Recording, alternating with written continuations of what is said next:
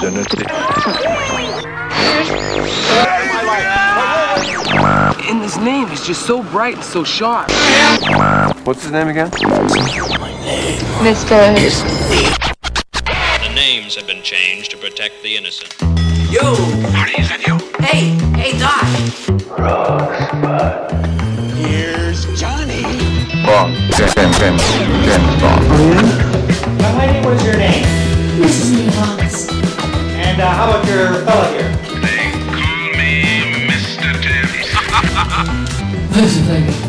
That's right. Mr. Henderson. Sharp little guy. I'm Rob Landers.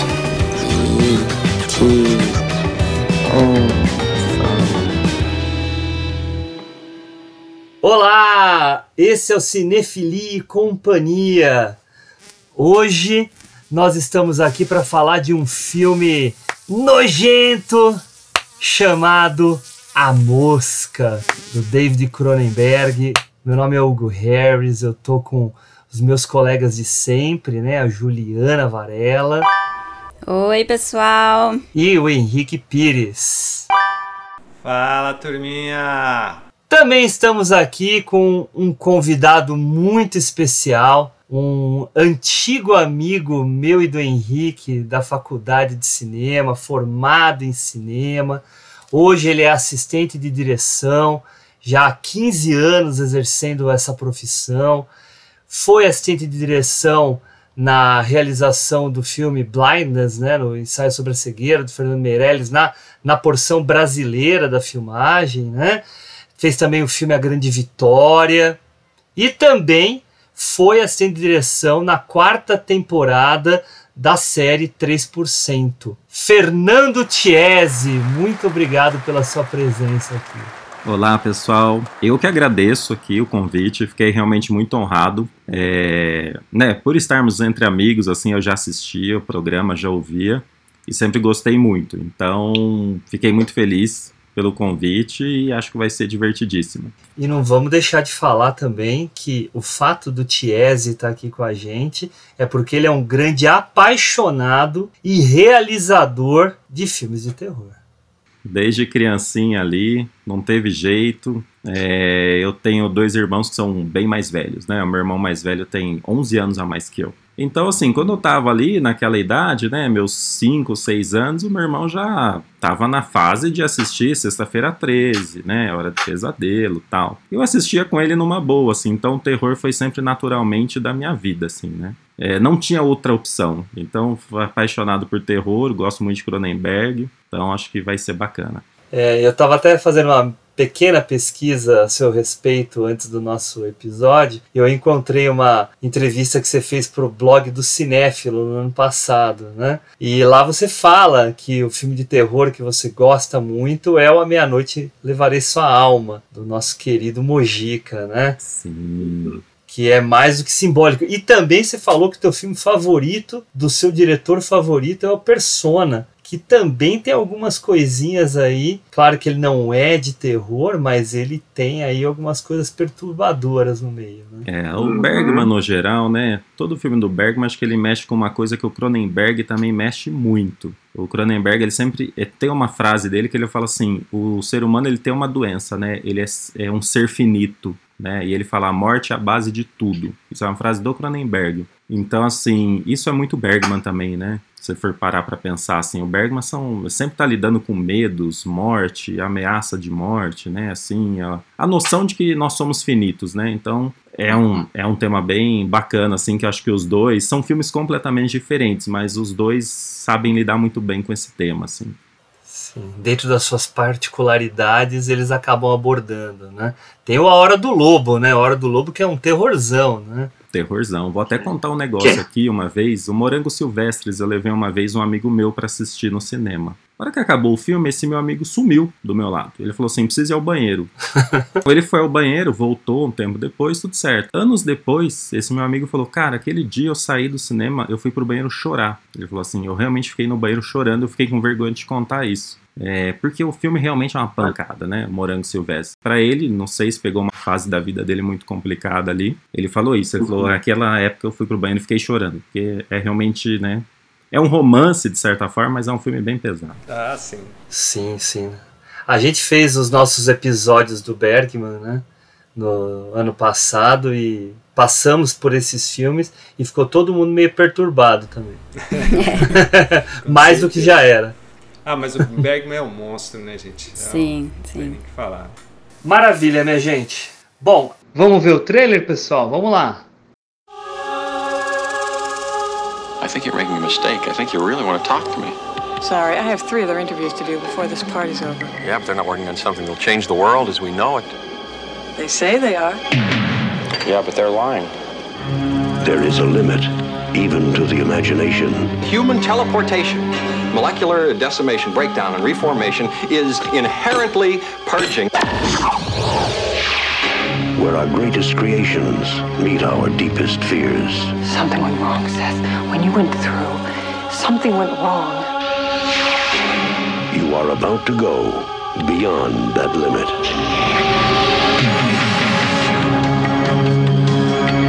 Those weird hairs that were growing out of your back, I, I had them analyzed. But they were definitely not human.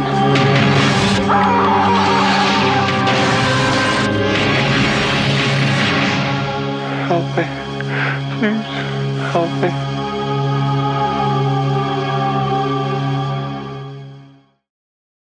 Bom, estamos aqui nas, nos primeiros episódios do ano, né? Esse aqui, é, se eu não me engano, o terceiro episódio que nós estamos fazendo esse ano. E vamos começar aqui a falar da mosca, né? Combinei aqui com o pessoal da gente começar falando um pouquinho do que a gente vê do Cronenberg, o que a gente acha do Cronenberg, nossa relação com o Cronenberg, né? E depois fazer um rápido uma rápida sinopse do que a gente acha do filme A Mosca. E claro, eu vou pedir pro Tiese começar a fazer as honras aqui pra gente, abrir o coração dele sobre o- a relação dele com o canadense maluco. aí. Então, Cronenberg, né, para quem gosta de terror, ele realmente é um gênio, né? Eu nunca vi o Cronenberg usar esse termo, mas é o que falam, né? Ele é o grande pai ali, ou pelo menos o grande realizador daquele body horror, né? Que a gente fala é o terror do corpo, né? Um terror corporal, assim. Isso, obviamente, vem desde literatura gótica, isso é uma coisa que tem muito tempo, né? Não é uma coisa do cinema especificamente, mas ele foi ali o realizador que conseguiu trazer isso pro, né, visualmente para o nosso campo, né? Com filmes impactantes, né? Porque uma carreira dele é realmente bem impactante, tudo que ele fez. Se a gente for falar especificamente do A Mosca, né? é, acho que é bom lembrar que o A Mosca, assim, ele é um conto foi publicado na Playboy de 1957 e foi um conto meio impactante assim que gerou no ano, no ano seguinte o A Mosca da Cabeça Branca, né, que é um filme de ficção, também ficção científica. E o Cronenberg resolveu refilmar o A Mosca, que a princípio não seria um filme para ele, né? Não era um filme dele. Daí ele falou: "OK, eu entro, eu assumo o projeto, mas também eu quero reescrever o roteiro". Então, assim, é até curioso, porque, assim, apesar deles beberem na mesma fonte, são filmes completamente diferentes, né? Ali, você estava na década de 50, que tinha acabado, né, a Segunda Guerra, estava com aquele horror da tecnologia, não sabia o que fazer, a ciência, né, estava num ponto que não estava em 1980 e pouco, e era aquele terror mesmo do para onde a gente vai, né? O que, que a ciência vai levar a gente? E o Cronenberg ele colocou o olhar dele, que é trazer isso para o corpo, para uma sociedade que não sabe o que fazer com o que é diferente, né? Então, assim, é, acho que esse é o grande mérito do A Mosca de 86, do Cronenberg, assim. É mostrar um, cara comum, um cara simples, que é genial, mas é um cara que não sabe fazer coisas básicas, e a gente vai vendo a decadência do corpo dele, né? Que é o grande mote da carreira do Cronenberg, essa decadência do corpo, né? E é como você falou, é um filme, a princípio, que você olha e fala, nossa, que filme nojento, né? Mas é um nojento muito bem feito, né? Assim, ganhou Oscar, né? Pelo que eu lembro de efeito especial tal. Tem uma atuação impressionante do Jeff Goldblum. E uma história que, assim, numa camada mais simples, você fala, é um filme muito legal, né? Um cara ali que, que sofre ali, mas você gosta dele. E, enfim, o filme vai se desenvolvendo bem. Essa seria talvez a camada mais simples de análise do A Mosca, né? Obrigado, Tiese. E Ju, você? Você que é outra amante aí do, do nosso terror. Bom, é, é engraçado que ouvindo o Chese falar da história dele com terror e tal, é, eu lembro que a minha história é muito parecida. Eu também comecei a assistir muito cedo, assim, por influência também. É, também tenho um irmão mais velho, mas pouco mais velho, não é muita distância.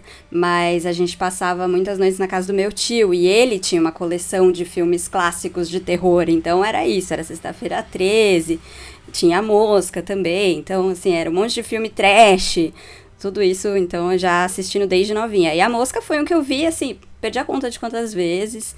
E, e bem pequena, assim, né? Uma visão completamente diferente do que a de hoje. Mas acabei não, não indo assistir muitos outros filmes do Cronenberg por, sei lá, acho que questão de oportunidade. Não, não tava passando na TV na época e tal. Hoje não tem quase nos streamings os clássicos dele. É bem difícil de encontrar. Mas vou, vou correr atrás. E, mas eu vi os mais recentes, né? Acabei assistindo enquanto estava trabalhando com cinema e tal, os lançamentos, tipo Cosmópolis, o Método Perigoso, o Mapa para as Estrelas, que eu já não gosto tanto. Cosmópolis eu, eu gostei. Eu achei interessante. Mapa para as Estrelas eu não gosto muito, eu sei que o Hugo adora, ele tá até fazendo uma cara de, ah, não, não gosto desse. Mas enfim, mas estou para para me atualizar nos mais antigos. Mas esse horror corporal você falou do, do cinema dele é muito interessante mesmo, assim. E a gente até comentou esses dias quando eu tava falando. Não lembro do que, que a gente tava falando de Cannes, talvez. Do filme da Júlia do, do Cornal. Titane. O Titane. Uhum. Eu não, não assisti ainda o Titane, mas a gente comentou que ela é uma diretora que com muita influência do Cronenberg, né? Porque o cinema dela também é tem esse body horror, horror bem pesado, assim. Então, no, no Raw, o primeiro, não sei se é o primeiro, né? Mas o, o filme anterior dela e o curta dela também, Júnior, é muito esse, esse horror grotesco, né? Essas cenas nojentas que você fica meio assim, mas que tem um, um, psicológico forte ali também. Tem alguma coisa a dizer. Não é só o grotesco pelo grotesco do cinema trash. Né? O, o cinema do Cronenberg e da, do Cornell não é trash. Mas ele explora esse lado mais gore, esse lado mais né, grotesco, para para fazer você sentir mesmo, né? Alguma coisa mais intensa sobre esses assuntos pesados e, e profundos que eles estão trabalhando. Então, é um, é um diretor bem. com uma identidade muito forte, né? E bem fora da curva. Gosto muito. Boa, Ju. E você, Ricão? Cara, Cronenberg, né? Eu acho que eu, quando eu era moleque, que eu assisti alguns filmes dele, eu nem sabia quem era Cronenberg. Eu queria assistir filme, né? Eu queria ver filme de terror. Eu acho que, acho que, é, é, eu acho que o filme de terror, cara, ele, ele acaba essencialmente passando pela vida de, de, de todo adolescente ou pré-adolescente, digamos assim, né? De alguma forma, uns mais, outros menos mas sempre vai ter aquele grupinho de amigos que vai reunir para assistir o filme em casa, né? sei lá, com 10 anos, 11 anos, enfim, na minha época não foi diferente. E assim, eu, eu, eu sou mais uh, da época, da, não vou falar a primeira fase dele, mas os filmes da década de 80 e até vá, finalzinho de 80, né? Comecinho de 80, finalzinho, né? E, e, eu sempre achei muito intrigante a forma como ele, ele lidava e como ele consegue trabalhar não só a questão de explorar mesmo né, o gótico ou a cena ali uh, de terror em si, né, mostrar mesmo né, uh, as vísceras da, do que está ali. Mas é, é muito interessante a perspectiva que ele dá para os filmes dele. Eu, eu vou falar aqui de alguns filmes dele que, puta, pra mim, quando eu assisti a primeira vez, que foi o Scanner, cara, pra mim, é, aquilo me mexeu de um jeito, né? E, e, e plot twist. Literalmente explodiu tua cabeça. Né? Literalmente. Né? E assim, e, e, o fim do filme, o final do filme, até hoje, cara, é, eu falo, fico até um pouco arrepiado, porque não, não, não, não sai da minha cabeça. Eu lembro direitinho, porque é, a forma como ele lida, por isso que eu digo, a, a, perspectiva que ele vai dando, né? A forma como que ele vai colocando a gente dentro do filme e como ele vai explorando isso, né? É, Videodrome também é bom pra caramba. É, lembro pouco dele. Agora outro filme que eu também gostei muito dele é Na Hora da Zona Morta, que eu acho sensacional. Pô, o cara criar uma, uma, essa ideia do cara ficar em coma tanto tempo e o cara levanta, o cara tem o poder de, de prever o futuro quando ele toca na mão das pessoas, não, né, do que vai ser. Então, fala, olha como ele lida com tantos temas, né, enfim, que a gente a gente fala e, e, e curte, né.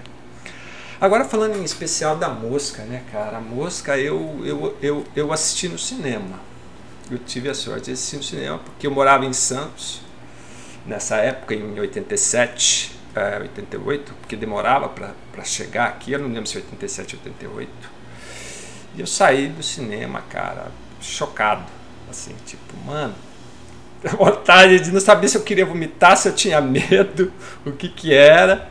Enfim, é, é, foi muito é uma sensação muito muito estranha né? e, e, o que é interessante como ele explora essa coisa da forma em si né como é na mosca né porque se a gente parar para pensar a relação dela com é, a, a, mosca do Cronenberg para o conto e para o, a mosca da cabeça branca é como o Tiago falou é, é completamente diferente né? É, ele dá outra perspectiva para o filme.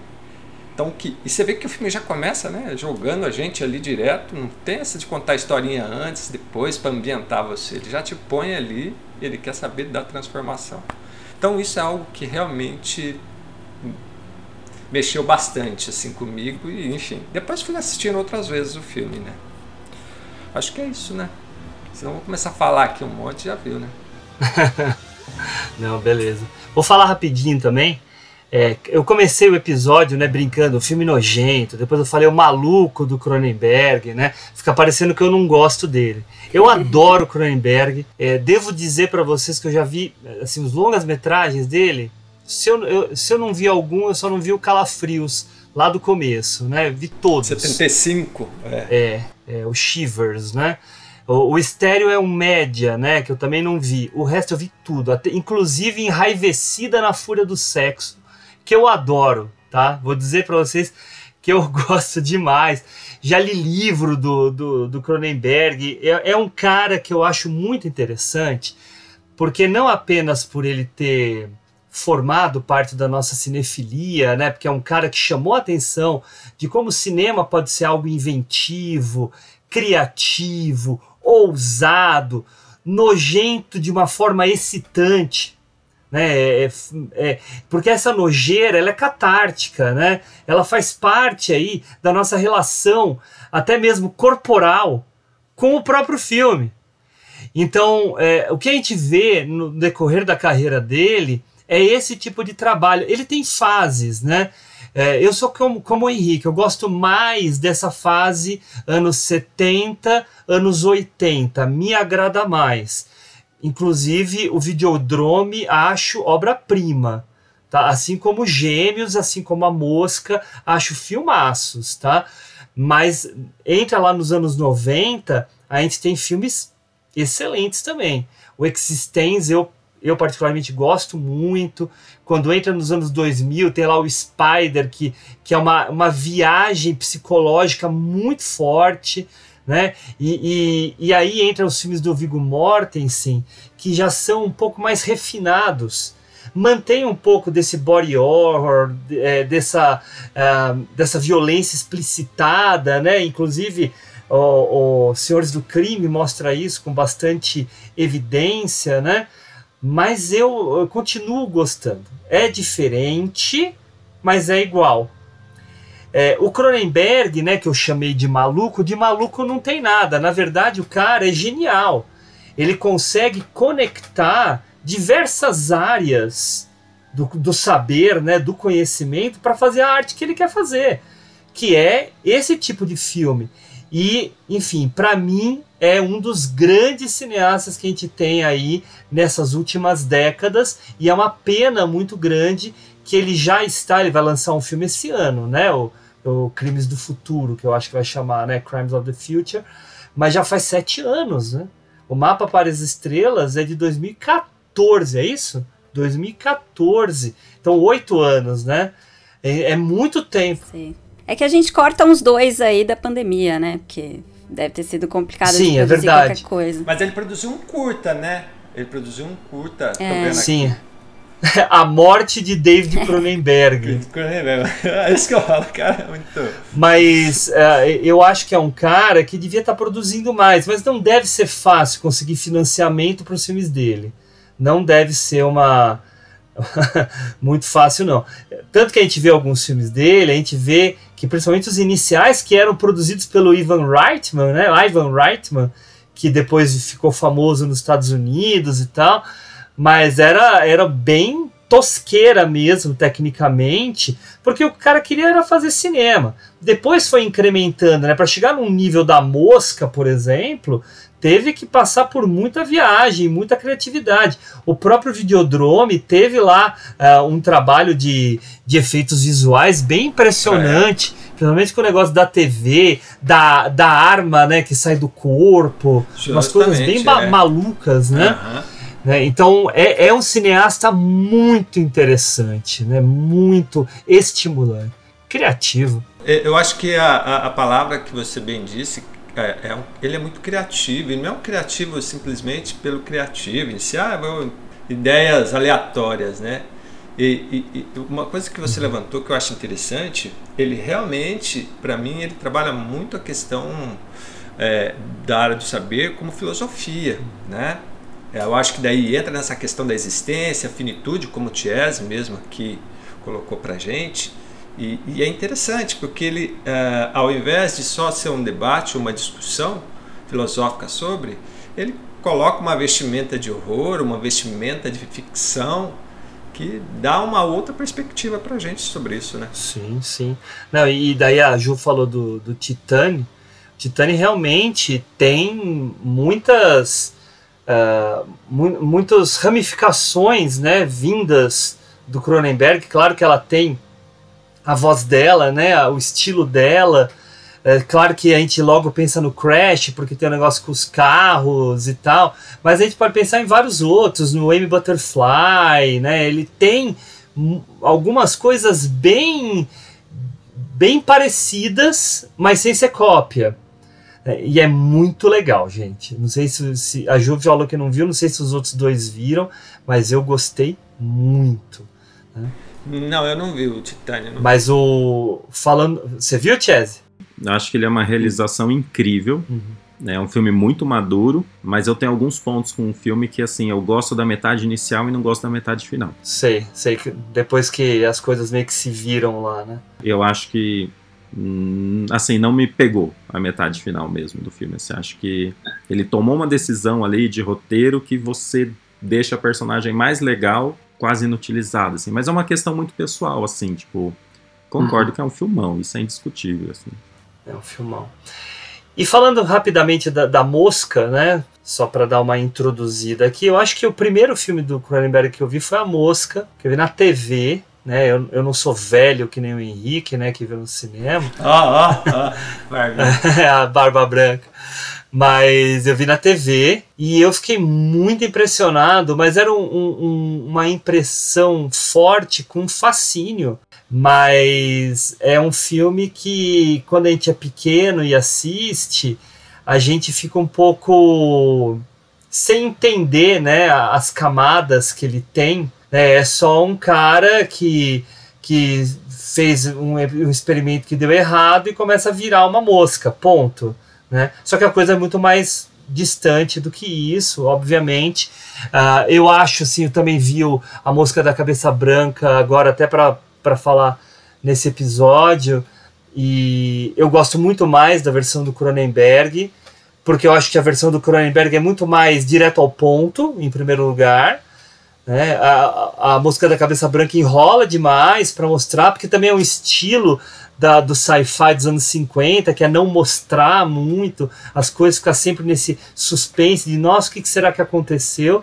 No Cronenberg, não, já vai te joga no né, joga na cara aí, joga as melecas na tua cara de uma vez, né? E tudo bem, e tudo bem. Eu até eu para eu parar de falar, eu peguei aqui uma citação que tá no, no IMDB, tá? Que é assim, ó.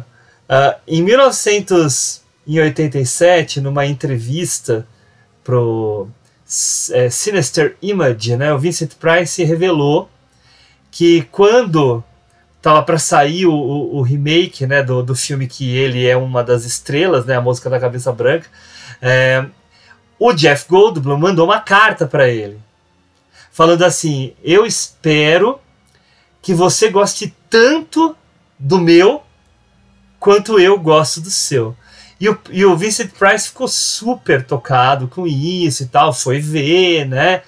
E aí ele foi assistir e ele mandou uma resposta pro Jeff Goldblum assim, ó. Uh, ele descreveu desse jeito: uh, maravilhoso até um certo ponto, mas vocês foram um pouco longe demais. Né? Bem com a finesse, com a finesse uhum. dele, né? Price, pelo amor de Deus. Mas, é. Mas é, foram, essa é a graça. essa é a graça. Mas, mas vamos lá, vamos entrar no filme de uma vez. Gente, antes de entrar no filme, eu só queria. Você falou do IMDB. Você leu a descrição do filme no IMDB? Que coisa ridícula. Não, tá? não vi. No meu aqui, pelo menos, aparece em português, assim, e tá assim. Um cientista começa a se transformar num gigante depois que um dos seus experimentos termina mal. Tipo, mano, quem escreveu isso? Socorro. Nossa, muito mal traduzido, né? É, o, o texto em inglês tá melhorzinho. Tá melhorzinho, mas também não é nenhuma maravilha, não. Mas então, gente, a, a, o filme começa com aquele letreiro, né? E aí, logo ele já joga a gente para dentro daquela festa. Ele já começa com uma frase que diz assim, tudo que você precisa saber, né? Tipo, a primeira frase do filme já já é maravilhosa. Que ele fala, ah, no que, que eu tô trabalhando? Ah, eu tô trabalhando em alguma coisa que vai mudar o mundo e vai mudar a humanidade e tal. Então, assim, você já apresenta o, o cientista maluco, né? O clássico da ficção científica, você já sabe quem é o personagem, você já sabe que vai ter um experimento super ambicioso e que alguma coisa vai dar errado, assim, tipo, na primeira frase. É, não, mas aí a, a Dina Davis dá um reply nele, fala assim, mas todo mundo fala isso aqui. Assim, é, mas eles estão mentindo, eu não. Aliás, que dupla, né? Gente, ter a oportunidade de ter um filme inteiro só com Jeff Goldblum e Gina Davis, praticamente os dois o filme inteiro, assim, é. Que você sabia que eles eram namorados, né, Ju? Eles eram nessa época? Na verdade, assim, o Jeff Acho Goldblum, foi no filme, né? Ele indicou já como namorada, na verdade. Ah, o Jeff Goldblum não era a primeira opção, tá? É, tinham outras opções, falam até de Mel Gibson, daí o Mel Gibson falou. Eu tenho um filme chamado Máquina Mortífera para fazer. Eu vou fazer esse Máquina Mortífera. Nossa, São várias outras feliz opções. com essa decisão. Sim. Ainda bem que dá tudo certo. É, pelos dois, assim, né? É, pelos dois lados. Pelos dois. Várias outras falaram no Michael Keaton, né? Tá, hum, interessante. Funcionar. Interessante. É, legal. Interessante. É. E daí veio o Jeff Goldblum. E daí eu, o Cronenberg gostou da opção, só que ele não achava a opção para fazer a namorada. Daí o Jeff falou: Ó, eu tenho uma namorada na vida real, que é a atriz Gina Davis, ela tá também, né, numa certa ascensão ali. E o Cronenberg falou: Puta, mas eu não sei se seria bom um casal de namorados na vida real representar, né? Porque vocês também não, não quero que vocês tenham muita intimidade e tal. Mas ela fez o teste e dizem que foi incontestável, assim. Ah, Depois que ela fez o é teste, não, né? vamos ficar com ela mesmo, assim. Nossa, os dois funcionaram muito bem, assim, foi Realmente que casal perfeito, gente. Não, a química deles é perfeita. Daí eles ficaram casados um tempo, né? Separaram na época do Thelma Louise. Né? Ah, é? Thelma Louise é de... 91. 91. Ah, é. É, tipo, quatro anos depois, cinco, né? Uma larvinha, é. né? Mas, Chese, fala um pouco mais do que você enxerga aí sobre o filme. O que, que você, você sente com essa história, essas temáticas tratadas por ele? Eu é. acho o seguinte, né? Como você falou da, da carta do Jeff Goldblum, né? Eu acho que quem viveu a década de 50 não vai gostar do filme de 80. E quem está vivendo a década de 80, ou, né, e o que veio depois, sabe que também o filme de 50 já parece batido. Até mesmo na, na concepção, se você for olhar, for dissecar os dois filmes, o filme de 1950 não fala a palavra teletransporte. Ele fala é. desintegrar e reintegrar. Integrar. É, é. Ele é um fala conceito um pouco diferente, né? Porque não é um transporte. Você está recriando Total. aquilo, né? Ele até cita, pelo que eu lembro, a TV, né? Que ele fala TV você desintegra Isso. a imagem, joga por satélite e reintegra. Então ele não está usando nem a palavra teletransporte. Daí você vem pro filme de 80, né? Que você tá ali, ele já começa a falar de teletransporte. Curiosamente, ele tá usando o teletransporte por uma questão quase pessoal, né? É um cientista que não gosta de andar em, em veículos. Veículos. Então, É, isso é. essa é quase a motivação dele, né? Tipo assim, ó, eu quero fazer uma coisa pessoal, né? E a gente já usa teletransporte. é, ela até fala, isso é uma cabine telefônica, né? A primeira vez que ela vê o telepod Uhum. lá, que é o. Ela fala, isso É. é uma cabine telefônica. E a gente vê, né, algumas apostas ali na ciência, né? Tipo, o cara dá muito comando por voz, coisa que hoje é, é banal, né? Você realmente, assim, de certa forma ele acertou ali, né? Tem alguma Uhum. coisa que ele, Uhum. que ele acertou muito, assim. Mas eu acho que, assim, existe uma coisa na década de 80, isso quem chamou a minha atenção uma vez, e eu falei, caramba, tem toda a razão, é o um historiador de cinema, que é, pra mim, é o cara que mais entende de terror no Brasil, que é o Carlos Primati, né? Ele falou assim, a década de 80 foi o, o triunfo dos efeitos especiais e maquiagem, né? Então você conseguiu tornar possíveis filmes que até então não seriam possíveis, né? Então você tem ali o Reanimator, o Do Além, um monte de filme de terror ali que, assim, realmente antes da década de 80, eles, ainda bem que eles não foram feitos, né? E o A Mosca é realmente isso, que chama atenção ali, você que quer ver terror, quando você vê aquela orelha dele caindo, você fala, nossa, isso aqui é o máximo, É né? verdade. Aquele macaco ensanguentado. Aquela unha. No pus no dedo. Não, é terrível, assim, é o, o- É isso mesmo, é o triunfo do efeito especial, que na década de 80 bombou o cinema de horror, né? E acho que isso fez muito bem ao Cronenberg mesmo, porque quando você vai vendo os filmes mais antigos dele, as intenções eram ótimas, mas nem sempre ele conseguia passar o, o que a gente queria ver, né? É, até por um problema de orçamento mesmo, né? O Cronenberg, assim, ele não é o cineasta americano ali, ele não tinha o mercado todo nele, né?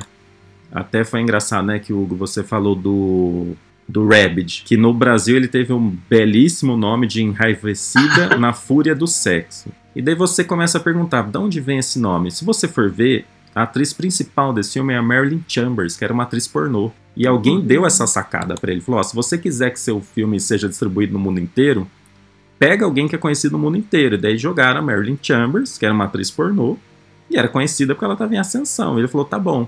E aqui no Brasil, né, tem uma atriz pornô, eles já meteram esse nome, né? Enraivecida na fúria do sexo, assim. Então, é uma coisa muito maluca, assim, né? É, não, mas é, eu acho maravilhoso, cara. E a ideia do, do, do, do bicho que sai pelo sovaco dela pra, pra comer as pessoas é, é sensacional. Sim, e você olha, o filme é- ela não precisa fazer muito, né? Não é, não tem uma super exigência dela, é mais realmente o corpo. É uma mulher, obviamente, muito bonita ali, né? Que tem, Sim, magnetiza quem tá olhando. É, lembra muito aquele A Experiência, né? Sim. Que depois foi feito em 96, eu acho, né? É, acho que no- não, 93, 94, acho que é isso, É. né? É, acho que É, é, por isso. aí. É. Por aí, mas. Taxa por aí, mas. né? Isso, isso mesmo. Põe lá uma mulher bonita e muda o corpo E- dela. É, mas é, mas é esse negócio do usar a atração física como isca pra subjugar os homens, né? É, tem todo um histórico de mulheres monstruosas na, no horror e na ficção científica, né? Que esses é, Uhum. leva até o título, né? Essa, esse clickbait aí, mas é. Agora, voltando um pouquinho ali no, no- na, na mosca ali, que a gente estava falando do começo, né? Dessa coisa do Cronenberg já jogar a gente. Essa opção dele em, em, em fazer eh, totalmente diferente do conto e da mosca da cabeça branca é muito interessante, porque o, o, que, ele, o que ele quer mostrar para nós é a transformação. É isso, né? É Uhum. todo o resto É é, é apenas. É, Ju, é isso aí, o processo, para não falar bobagem aqui eu. É, porque isso é o que, que ele acha interessante ser explorado. E não é só porque ele quer fazer ah, um negócio feio para as pessoas verem. Tem todo um sentido. E ah, ah, o Jeff é, capta isso de uma forma muito, muito, ao meu ver, muito bacana. E esse começo, né, que já põe, já joga a gente, como vocês falaram, né, nessa questão de, ah, eu sou cientista maluco, eu sou a jornalista que quer uma matéria para fazer fama, e já vamos lá para o seu, pro seu ah, laboratório maluco e ver tudo isso. É interessante que dentro do carro, como o Chess comentou que ele né, não gosta de veículo, ele fala para ela que ele está enjoado. Uhum. E, e, uma coisa, não sei se vocês repararam, ele fica com o dedo assim na, na boca o tempo inteiro. Ele fica roendo a unha. unha. Eu achei isso é, sensacional, unha, porque ele vai aproveitar isso para ser o primeiro indício é, de que ele está se transformando, né? A primeira coisa que é, cai justa... dele vai ser a unha enquanto ele está mordendo. Né? Então ele já te prepara, né?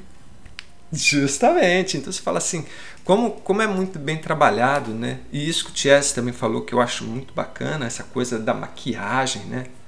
É, como, como foi muito bem feito, né? Como, é, e, e, assim, né? Na, na Mosca da Cabeça Branca, nada mais é do que a, a, a, o cientista fica com a cabeça e com a mão de mosca. E aí a mosca fica com a cabeça dele e, e, e, e a mão perninha. da mão. É, a partir da mão, assim. É, uma, uma mãozinha. É, é.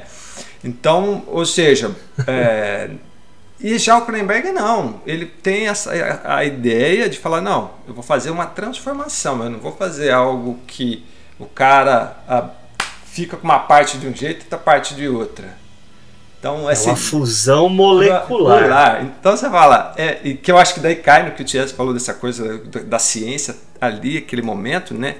Do computador, da informática, do comando em voz, enfim.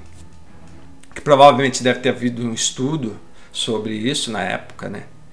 E como isso passa a ser interessante, porque a, a, a, a nossa personagem, no caso Jeff, essa transformação dele não é só uma transformação né, corpórea ali e tal. Do jeito também, ele começa a ficar agressivo, ele começa a ficar com os jeitos e mexe como rápido como uma moça. E você fala, cara, olha como ele vai construindo todo esse universo, né? É muito bacana isso como a gente entra nessa, nesse barco, né?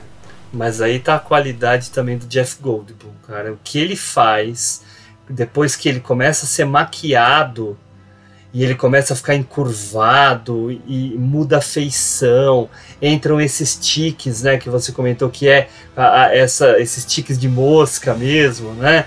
A, a, os braços, né, a, forma de andar, e aí uma hora ele tá debilitado, outra hora ele tá super forte, Sim, super isso ágil, é mais legal, né? Assim, eu acho, porque não é uma é transformação só incrível. de uma coisa para outra. Tem é, várias fases, né? Tem a fase mais é, entusiasmada, mais deprimida, aí depois ele volta a ficar animado, né? Vai, é uma isso é muito legal no filme.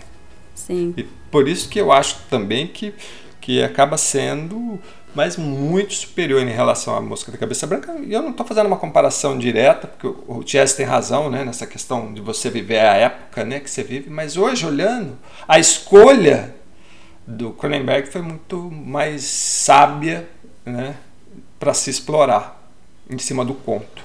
Mas, Chess, eu tinha te interrompido. Se quiser continuar falando o que você estava falando. Não, acho que é essa continuação mesmo, né? É um filme que é difícil você pegar uma linha de raciocínio, né? Porque, uhum, assim, uhum. a gente tá falando de Cronenberg. Então, assim, é... a nossa sorte é que o Cronenberg, ele gosta bastante de falar. Ele gosta de falar especificamente dos filmes dele, né?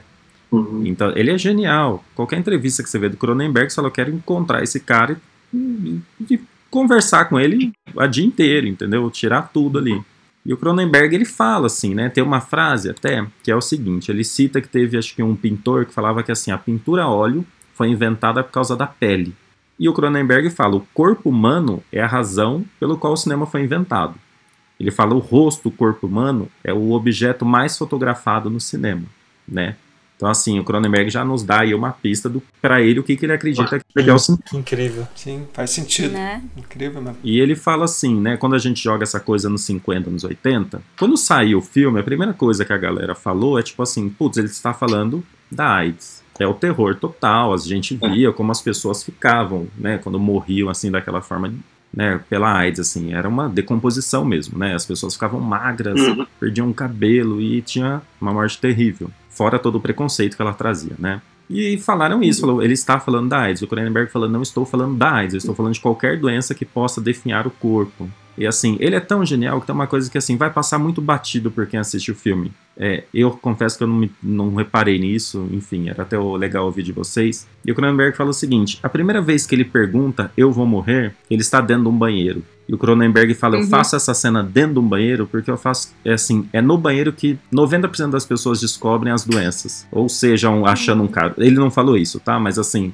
Se você parar pra pensar isso, né? A pessoa vai lá no banho, acha um caroço no corpo, ela vê sangue onde não cabelo deveria. caindo. É, acha ali, É ou sangue, ou enfim, Faz né? todo sentido. Então ele fala assim, é no banheiro que vem o horror. Então assim... É, é, na, que- é- é na hora que as unhas caem É, que ele fala assim, é assim que a gente. É. Ele pergunta, né? É assim que a gente morre. É, Morre. então É. assim, ok, É. isso pode passar totalmente batido. Você pode fazer, não precisa fazer associa- essa associação para o filme ser incrível. Mas é a forma de pensar do Cronenberg, entendeu? E assim, Uhum. não é gratuito, nada nele é gratuito, né? Nada, eu também acho também. Então você fala, o cara, ele põe tanta genialidade nos filmes, né, que assim, ok, se eu não entender tudo, tá tudo bem também, o filme continua sendo maravilhoso, né? É, é que o, o que o Hugo tava falando, quando você assiste quando criança, você entende parte do filme. E ele já é maravilhoso. Né? Mesmo sem você pegar toda essa coisa da mortalidade, sem você pegar várias sutilezas, só era só um homem se transformando num monstro. Uhum, já é uhum. incrível. Né? É isso. Dependendo da época que você assiste, você vai pegar mais camadas e vai ficar mais incrível, mas ele não, não tem uma versão fraca. É, justamente. Você não, ele não vai. Você. Eu revi ontem, né, gente? E puta, pra mim é a mesma sensação, sabe? Eu sei mais ou menos É. tudo que ia acontecer, mas pô, você, você fala, caralho. É um filme perfeito, E- e- quase. E, e, assim, é muito genial, aquela coisa dele andando, né, no teto. É, aquilo é muito genial, né? E todo feliz, né? Andando, não é, não é só. É uma cena de terror, mas ele vira todo animado. Olha só o que eu consigo fazer e tal. Então. Gotten pretty good at it, haven't I? Yeah, it's almost second nature. Stop biting my nails.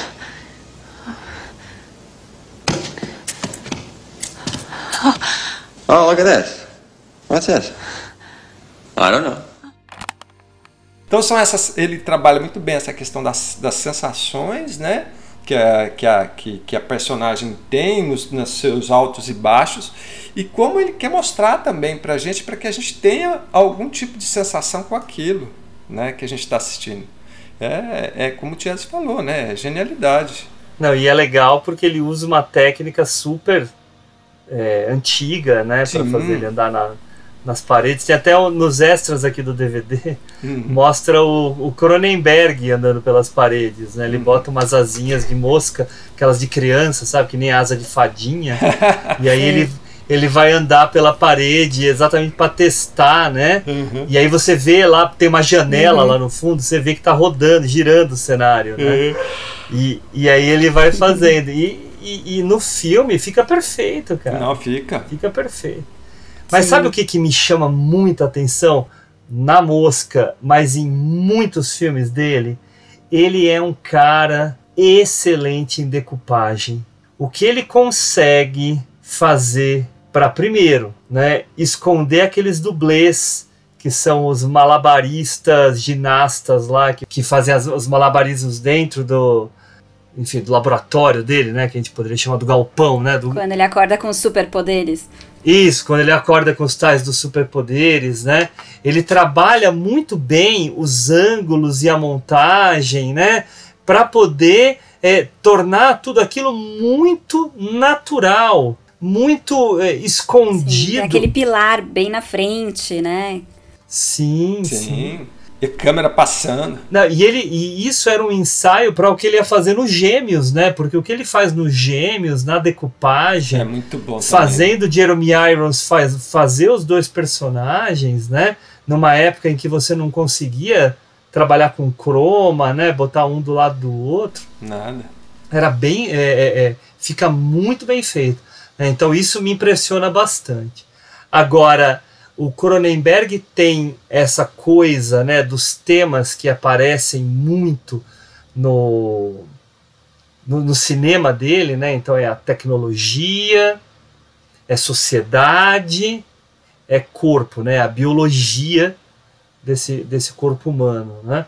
Então, se a gente olha na, na carreira dele toda, desde lá, né, do Enraivecida na Fúria do Sexo, The Broad, Scanners, né, que é genial, né?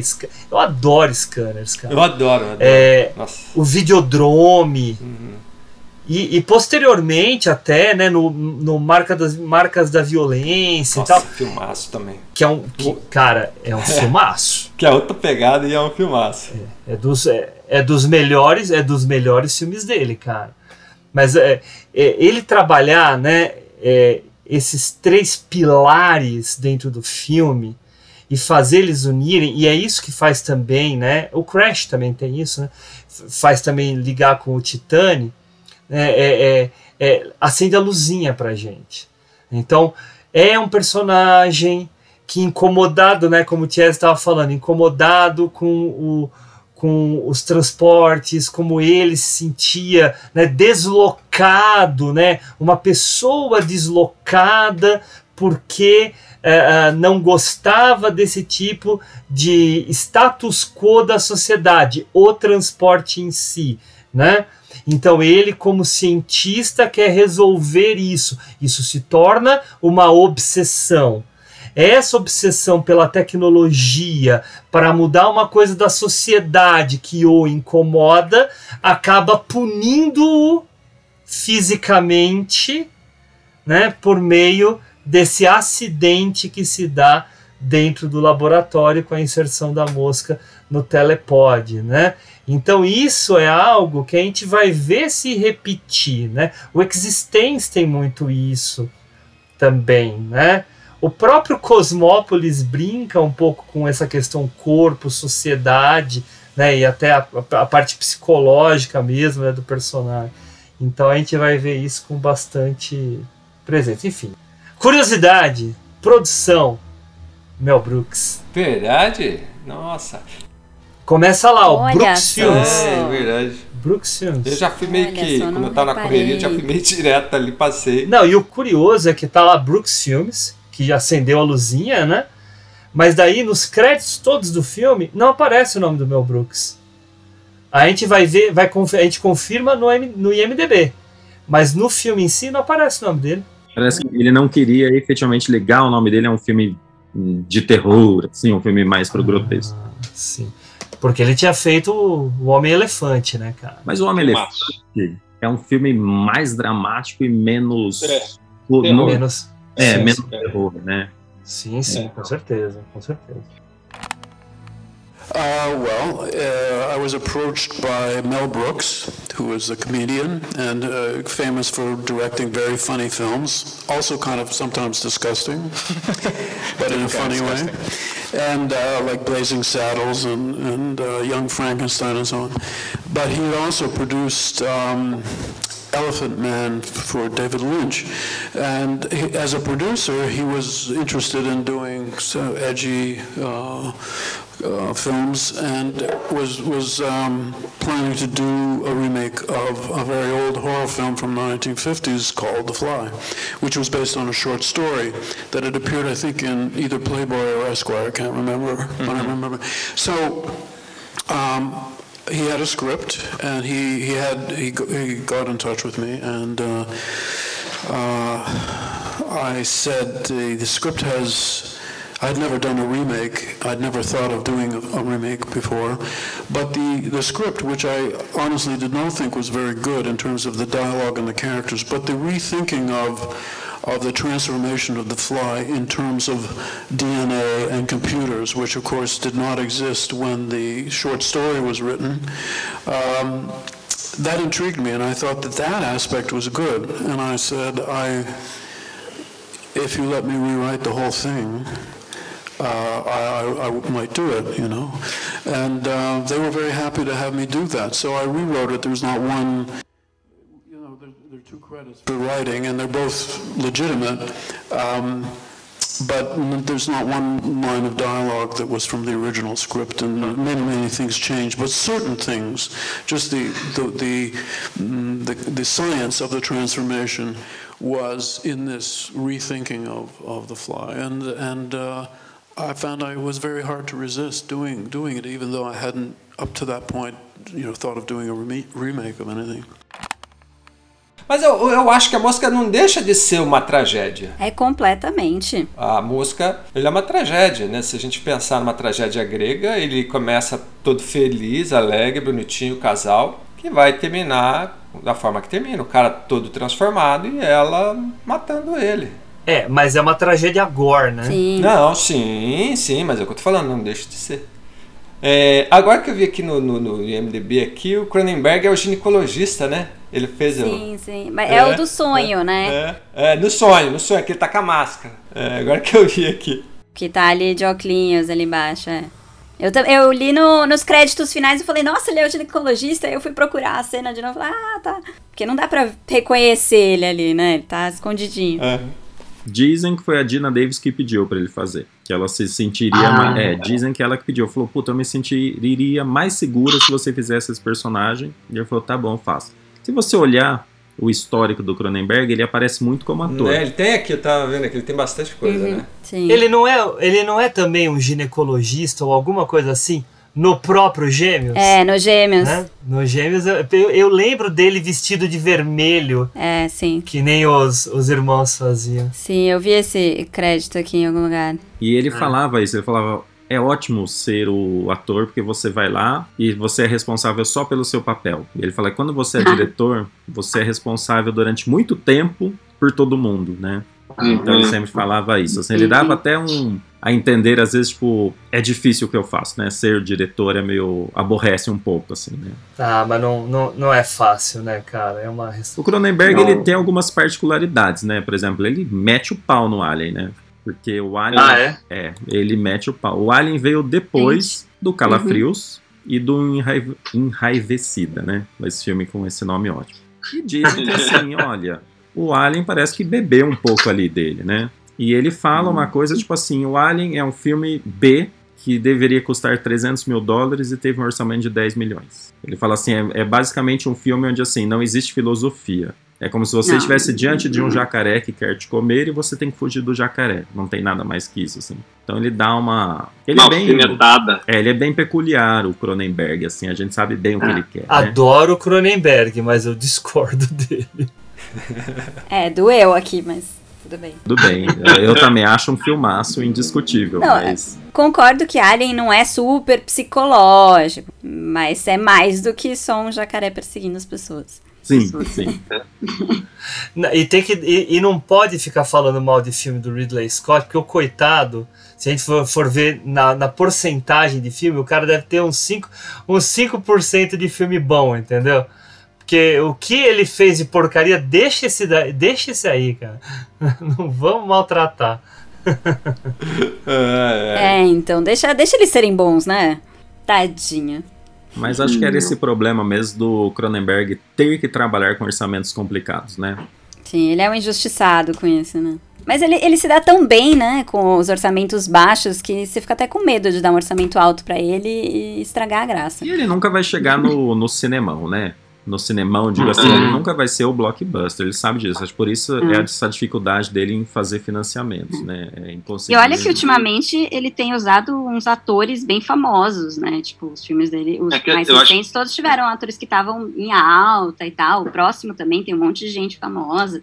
Acho que é Sim. pra ajudar no orçamento, né? É, o Fazer mais- Cosmópolis, se você for pensar, o Robert Pattinson, né? Ele tinha sido, acho que, eleito no ano anterior o cara mais sexy ou bonito do mundo. E ele põe o cara na tela fazendo um exame de próstata, né? Basicamente. Isso. Então você fala assim. é, E o Robert Pattinson é um ator muito corajoso, cara. Ele é um baita ator, cara. É, os atores têm que ser corajosos pra trabalhar com ele também. Ele é um baita Sim, ator. aprendeu, aprendeu boas também com o Cronenberg, né? Dois filmes ali, ele também acho que aprendeu bastante coisa. né? Não, mas é, eu acho que o cara quer trabalhar com, com um diretor desse. Quando o ator, quando o ator é, quer crescer, quer bom, ele, ele vai, ele procura, né? Ah, sim. É, nesse Esse- Crimes of the Future, tá de novo o Viggo Mortensen. Sim. É. Tá. Terceira É, vez. Kristen Stewart tá também, né? Acho. Kristen Stewart e a Lia Sidu. Ah, Olha. ah, não gosto muito dela. Sim. é. Agora, Marcas da Violência é muito bom, né, cara? Marcas da Violência é incrível. Eu acho que É a, uma virada de chave. a, a virada que esse filme tem É um negócio assim muito impressionante. E eu gosto muito do personagem do Viggo Mortensen e do Ed Harris. São fantásticos. O Ed Harris nesse filme aterrorizante, cara. Uhum. E, e, não deixa de ter, né? Ele sempre, mesmo que seja um gênero diferente, ele, ele, ele tá trazendo sempre um certo suspense, uma situação, uma angústia. Mas, assim, até eu vou comparar ele com uma pessoa que não dá para comparar, tá? Porque são coisas completamente distintas. Mas vamos pensar naquele cineasta que é um dos mais badalados do momento nos Estados Unidos, apesar de que ele não produz tanto e tal, que é o Tarantino. O Tarantino tem um problema na minha visão. O Tarantino ele se repete demais e se autorreferencia demais. O Cronenberg, mesmo ele tendo um estilo que a gente percebe muito, ele se esforça para se reinventar. E isso é muito bom. Eu acho que ele é um cara que daqui a 20 anos a gente vai estar tá falando dos filmes do cara ainda. Sim. Porque ele é muito ah, diferente de uma coisa para outra, de um, de, uma, de um filme para outro, apesar de ter um estilo que cria um elo. Né? Uhum. E é diferente desses caras aí, do, do Tarantino, por exemplo, cansou. Uhum. É, o Tarantino cansou, né? O problema do Tarantino também, assim, ele é arrogante pra caramba, né? Diferença grande também do, do Cronenberg, né? Então você vai criando uma antipatia com ele quando você vê as entrevistas e você vê ele falando dos filmes e, e, e Tipo, é isso, parece que ele não se esforça, mas ele quer ser endeusado de qualquer jeito, né? Sim. Bom, gente, tem, tem alguma cena na mosca, assim, que vocês queiram destacar, que você gosta muito, que você é, lembra muito. Se eu falo assim, a mosca, você fala assim, ahá, é aquela cena. Chese, você lembra de alguma assim que te, que te marca? Eu acho que assim, talvez pela época que eu vi, né, que realmente eu vi, sei lá, adolescente, quase criança, é muito marcante, porque visualmente aquilo é incrível quando ela quebra aquela cara mesmo, né? E você vê aquele uhum. bicho no grau máximo de asqueroso, né? Uhum. Ah, quando a, quando a cara se. Quando ela arranca a mandíbula, e se, e se desfaz? Um pouco antes, né? Que realmente mostra aquela, o bicho pequeno, aquele focinho, sei lá, não é focinho o nome daquilo, mas é o momento máximo do make ali, né? Sim. É o momento máximo, assim, aquilo pra mim. Não, e os pedaços vão caindo, né? Sim. O braço, é o resto humano como se tivesse. Não, assim, porque naquela época eu não tinha a filosofia, né? Eu era um, Uhum. um adolho, uma criança assistindo. Então aquilo era o máximo de chocante, né? É Sim. o terror puro ali, né? Então, Uhum. é lógico, é como eu falei, né? Depois a gente vai revendo o filme, cresce, você vê outras coisas do filme, mas aquilo foi o que impactou mesmo. E você, Ju? Pensando no passado, assim, cena que eu mais lembrava e que foi marcante meio que pelos mesmos motivos é a da unha. É assim, é ele olhando na- no espelho e aí mexendo na unha, e aí começa a tirar, e assim, não é uma coisa que, ah, afasta a câmera e não mostra direito, não, para ali, mostra tirando com detalhe, se esforçando pra tirar aquela unha, e depois vai pra próxima. Depois aperta o Tipo, dedo, é, né? né? Ele vai lá naturalmente, ah, deixa eu testar se essa vai sair também, né? então foi uma cena bem marcante, assim. Bem marcante. E você, Cal? Eu, assim, a cena que mais é, mexe comigo, assim, que me dá uma certa mais aflição, uma delas é essa, no momento da unha, porque é aflitivo arrancar a unha, aquela, aquela gosma, tudo. Mas é quando a, a Dina Davis eh, chega, ele já tá com a cara toda zoada, né, assim, ele tá com dente falando tudo e fala, olha, eu acho que eu vou morrer, vou acabar, não sei o quê. E ela fica com pena dele. E ele tá todo melado, podre, assim, já, com os dentes. Aí ela vai e abraça ele. E cai a orelha bem nessa hora. Cai antes. É, é, é, é, cai e ela vai lá e abraça ele. Aí você fala assim, meu, né, qual é essa relação que a gente tem aí que é interessante, né? A gente tem a aflição do corpo, né, do, do apodrecer, mas a gente esquece da, da, da conexão, da relação, do amor que ela tem por ele. Né? Então, é, esse embate né, nessas questões Uhum. que ele vai pondo a gente dentro, é, é muito louco, né? É muito legal. Tem uma fala da Dina Davis sobre essa cena que é muito boa, né? Que ela conta que eles gravaram e, e no momento foi uma cena super emocionante. Eles estavam super dentro ali dos personagens, eles estavam realmente sentindo, né, eh, pena e conexão. Era uma cena dramática. E aí ela foi assistir no cinema, ver a recepção das pessoas. E essa cena, assim, as pessoas ficaram rindo durante vários minutos, não dava nem para ouvir o que eles estavam falando depois, porque a galera caiu na gargalhada na hora que cai a orelha, ela abraça ele, enfim, não deram nem aí pra. É, porque, é porque a, a, reação dele também é um pouco engraçada, eu acho que sem querer. Porque ele fala, ah. A minha orelha. Opa, caiu. Mas ele é muito engraçado, é, né, gente? Ele é. Eu acho ele é que é sem, sem ele o personagem seria outro, ah, assim. Sim. Se fosse outro ator, seria um personagem mais sério, talvez. Seria diferente. É, eu acho que, baseado no que o Tiese falou, o único que poderia fazer bem o Michael Keaton. Michael Keaton. É. Faz, é, teria esse humor ali, né? Ali no meio. Ah, é sem dúvida. É, é sem dúvida. Talvez o Michael Keaton poderia ser interessante. É. Mas aqui eu acho que, que a constituição física do Jeff é interessante, né? Porque alto, né? Mais moreno. Ele tem dois metros, cara. Nossa, ele é enorme, né? Tem uma cena que ele vai passar pela porta, ele quase não cabe ali. É absurdo. Não, ele tem dois metros de altura, ele é muito grande. E eu queria chamar uma atenção que a gente não comentou aqui. A gente até comentou, mas eu queria que a gente pudesse falar, se a gente puder, é falar dos diálogos desse filme. É como é preciso. Sim. Dá vontade de pausar e, e, ouvir de novo, porque eles têm umas frases muito boas mesmo. É, é isso que eu falo, assim, como ele vai cadenciando, é como, ele dá uma cadência que faz com que a gente vá entrando naquilo, né? Aquilo que o personagem falou lá no começo, como comentei, ah, não gosto de andar de carro porque eu fico enjoado. Pô, o cara vai virar uma mosca e vai ficar vomitando para comer. Nossa, é verdade, né? eu não tinha feito essa conexão. É, então você fala, são coisas que, que, que ele vai deixando, né? O falou da personagem do, do dele, né, do cientista, assim, tal, bacana, legal. Mas ele é um obsessivo. É, é, ele também quer a todo custo e é legal explorar isso, porque a partir do momento ali que ele tá com ela e que ela fala, ó, oh, vou sair para poder resolver meu meu é, meu enrosco passado, é tão legal porque fala de uma forma tão é, tão curta e rápida que você entende né? É, e ele, pá, vou beber. Na Mosca Branca tem uma cena que quando ele chama a esposa para falar que, que agora a máquina estava funcionando, que tá legal, ele põe um, um, uma, uma garrafa de champanhe no gelo, né? Para teletransportar. Ah, teletransportou, aí vamos tomar e beber. E eu lembro que ele fala para ela: olha, agora que eu consertei a máquina, porque tem o lance da, dela comer a carne, lembra? E a uhum. carne ser sintética. Uhum.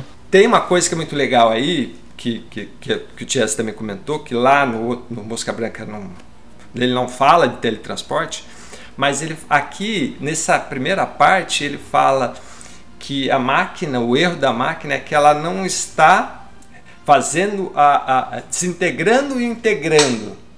Ela está nessa passagem Uhum. recriando. E ela perde a poesia da carne, né? Tem uma coisa assim. É, o gosto. Então, quer dizer, ela está tentando a, a, a entender aquilo. Então, quer dizer, então você vai vendo que, que o diálogo, como ele vai montando. Só comentar uma outra coisinha que eu acho interessante, que quando eles transam pela primeira vez, ele meio que deita em cima de um chip que machuca ele. Ali, uma, né, um chip, um transistor, sei lá, é sei lá. E ela tira. É, é e ela tira aquilo dele. E a, a, o que me, e no primeiro lugar que aparece o pelo da mosca é no machucado. É no machucado, então, sim. Então fica a ideia que é, é por ali que, a, que, que, o, que o computador ali entendeu e fez a fusão, porque começa tudo ali. Né? Então não sei se vocês tiveram essa impressão também, mas enfim. É, eu não sei se essa cena é antes ou depois é dele passar. Acho que é. É antes. antes. É, antes. É, então pode é antes, porque eles transam essa primeira vez. É, e depois ele fica insaciável, né? Isso, não, e depois ela, ela sai lá pra se resolver com estétis, né? E é a hora que ele fica enciumado, enche a cara e faz o teletransporte.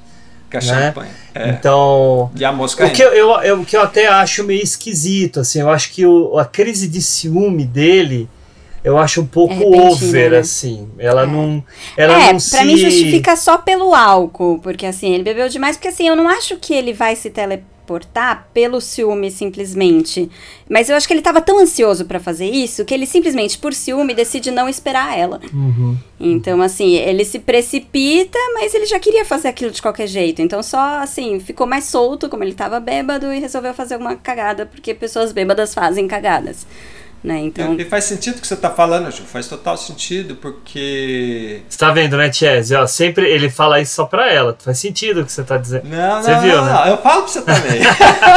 não, mas faz sentido, porque eu, me- eu, eu pensei que agora ela falando isso, dessa forma de como encarar o ciúme, porque, é, Hugo, é, quando ela volta, ele- a coisa que ele quer falar é, ai, eu tô, tô fera, tô massa, você não quis, não sei o que, aquele negócio todo. Não, e ele meio que convidou ela pra acompanhar todo o processo que ia culminar no transporte dele. E assim, é, seria a parte mais importante do livro que ela estava escrevendo.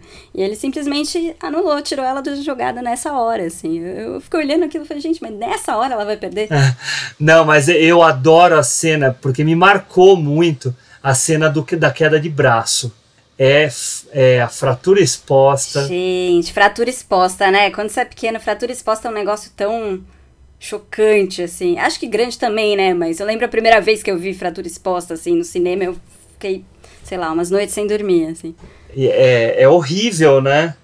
Mas o que é bem impressionante, eu tava falando da decupagem, né?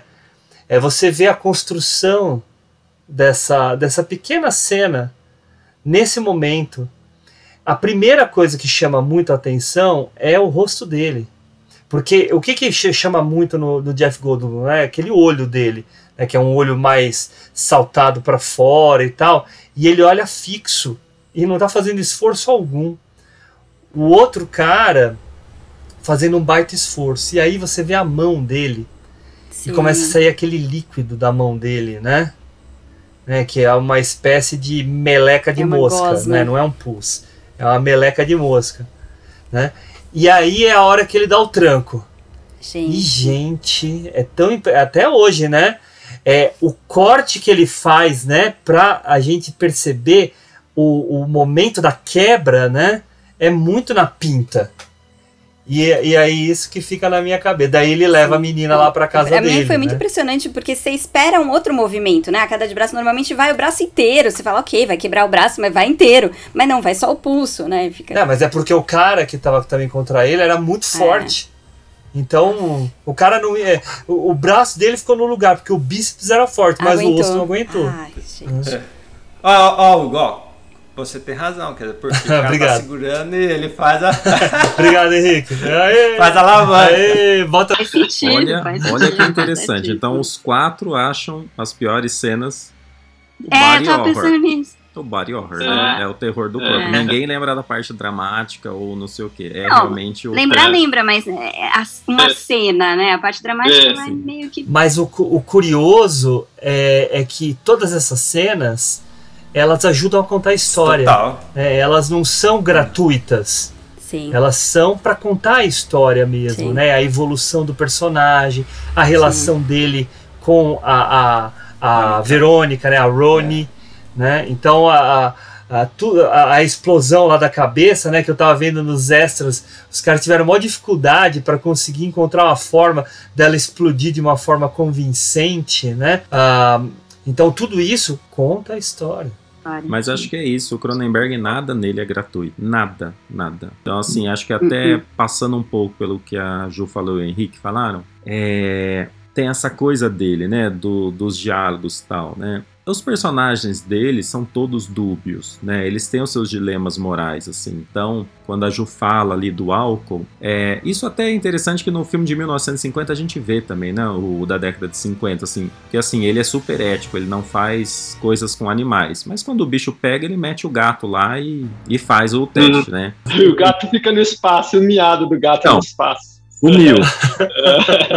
de 80, né? Na década de 80. Já quero ver esse É. filme, gente. Todos os três têm seus pontos altos e fortes. Assim, é difícil falar quem ali realmente é um vilão ou é quem realmente é um herói, né? Sim, Eu- total, total. O cara que começa como um vilão, no fim ele vai salvar o dia. O cara que começa É, como um herói, ele quando ele começa a se transformar, ele não é mais um cara legal, né? Vamos ser Sim. bem sinceros. Sim, não, pelo contrário. E a Gina Davis ali, a Roni, ela.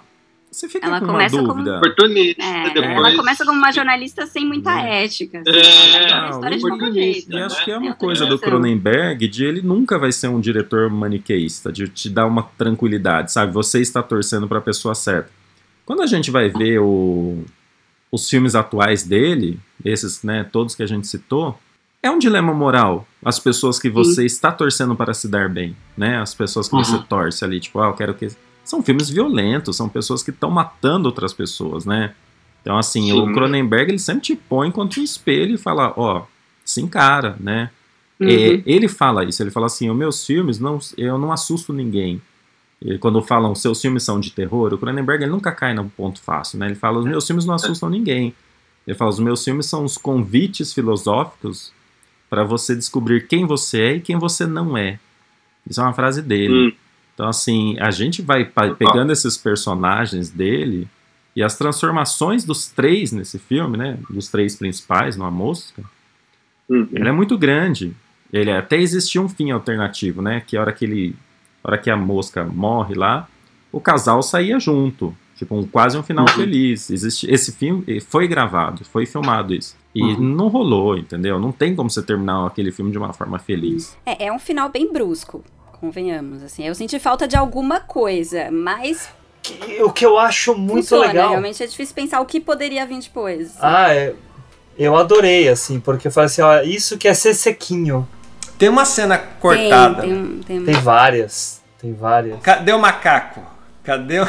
Então, tem uma. Posso falar do macaco? Você sabe a história do macaco? Não, eu ia falar da cena cortada, mas eu não sei a história. É, Tiese sabe. Você quer contar, Tiese? Eu, não- eu lembro que assim, é uma cena que eles fizeram, demoraram. O, Cronenberg fala, foi um puta trampo pra fazer e no fim não, não funcionou, né? Que ficou meio grotesco, que foi uma coisa meio É. absurda. Eles, eles colocaram a cena até na, no ah, filme eu sei qual que é. e fizeram a- aquela, aqueles screenings, né? Sim. Fizeram em Toronto e foi muito mal recebido, então eles limaram. Mas é o seguinte, não tem aquela história toda que ele quer pegar a Verônica, colocar no, no telepod 1, ele vai pro telepod 2, junta os dois e ele E purifica. eles são uma família né? feliz, né? Fica isso. E eles são uma família feliz. Ah, no filme, eu achei genial, eu vi hoje essa cena. Ah, tem a ele cena? faz Eu esse. Tem, tem a cena. Hã? Tem. Existe, existe. Ele, ele bota no telepod 1 o babuíno, no telepod 2 o gato, e junta os dois. E aí fica um monstrengo horroroso. De um lado a cabeça do macaco, do outro a cabeça do gato. Eles pulam em cima do, do, do Seth, unham o Seth, machucam ele, sai correndo, fica lá num canto gemendo, se contorcendo, assim, tipo o Enigma do Outro Mundo, Uhum. né? E ele vai lá e é, ele mata um pecado de um pedaço de ferro. Vai lá e, e É. espanca Nossa, o negócio pra matar mesmo, né? Porque tava em sacrifício, né? Esse era o fim do, do macaco, né? Então, mas o macaco, como ele não é, nessa Mas cena não do- entrou, o sumiu. primeiro macaco. É, então ele sumiu. O macaco sumiu. Mas é, eu acho que seria em- é muito interessante estar no filme, Sim. principalmente Sim. pelo momento em que ele está iniciando o processo, porque você vê a cara dele, ele está completamente obcecado. Então é aquela obsessão dele tá de novo Uhum. lá. né? Então é, me fez Sim, falta. faria sentido. Tiraria as pauladas, mas a fusão seria legal. Acho que com, Não, mas o. o monstrengo foi foda, assim. Tá bem, É. bem monstrengão. E é, e é interessante que quando ele faz o primeiro teste com, com o primeiro babuíno, que ele abre e está invertido, né? Na mosca branca, quando o cara faz o primeiro, ele faz o teste todo felizão com um pratinho, né? Para mostrar para a esposa, olha só. Aí, aí ela vai e pega, né? Olha, né? No nosso casamento, não sei o quê, mas olha que legal. Ficou escrito ao Inverteu. contrário. Aham. né? Ah, Tava made in japa e aí o contrário ali. É. Cada um tem o avesso que consegue na sua É, época, né? Aqui foi o ma- ma- macaco do É. avesso. Por isso que eu falo, é como ele explora mais. um né? diálogo muito bom que prepara essa cena, né? Falando nos diálogos, na qualidade deles, que eles estão comendo o cheeseburger. Nossa, é muito. E aí ela pergunta, e aí, o que, que acontece? Se você tenta teleportar uma coisa viva e tal, ele fala, não, não agora É. enquanto a gente tá comendo. E aí ela fala, ah, não pode ser pior que esse hambúrguer. Muito bom, isso que eu tô falando, muito bom. No, no, uh, listen, Veronica. I've come here to say one magic word to you. Yeah? Cheeseburger.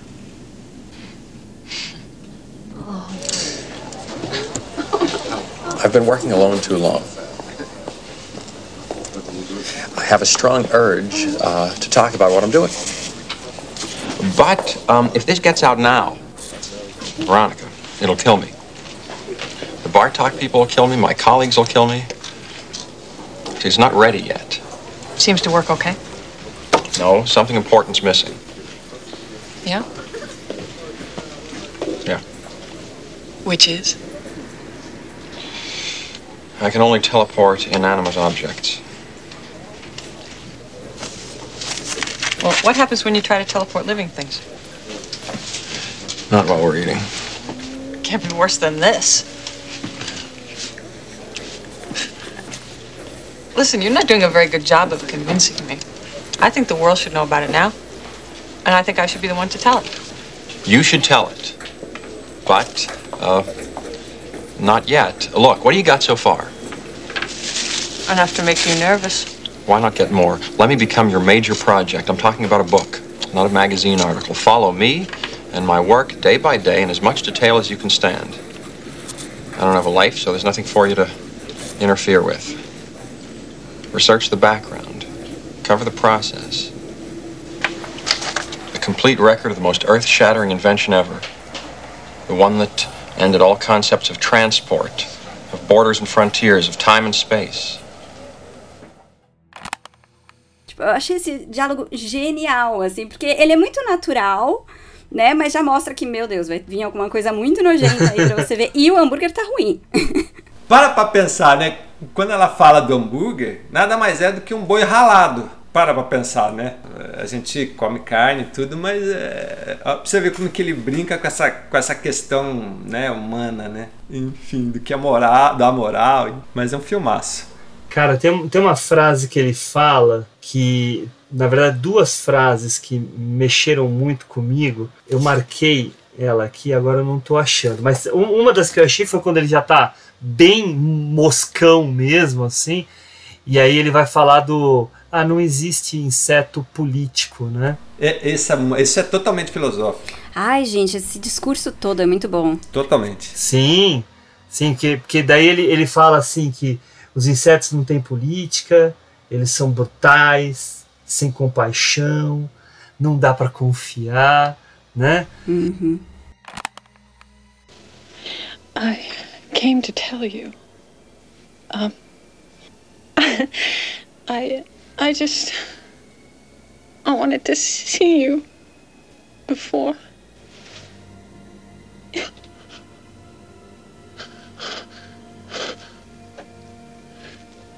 You have to leave now. And never come back here.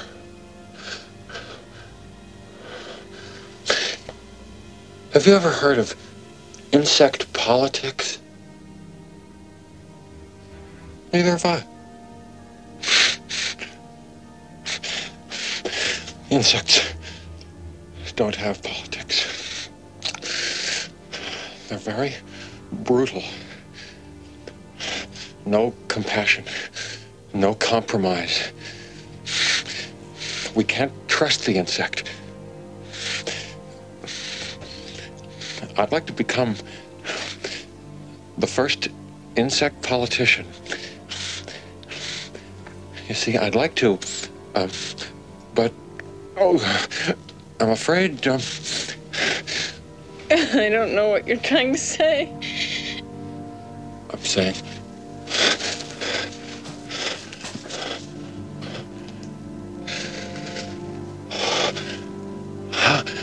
I'm saying I'm an insect who dreamt he was a man and loved it. But now the dream is over and the insect is awake. No, sit. I'm saying. I'll hurt you if you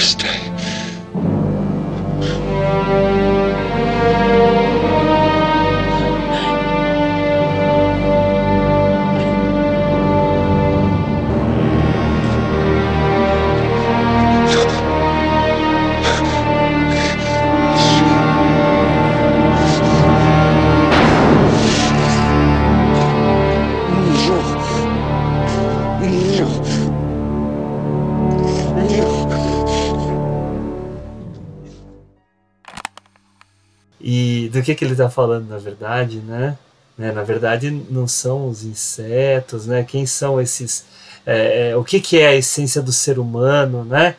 A, a, partir do momento que ele, que ele foi um inseto que sonhou ser homem, né?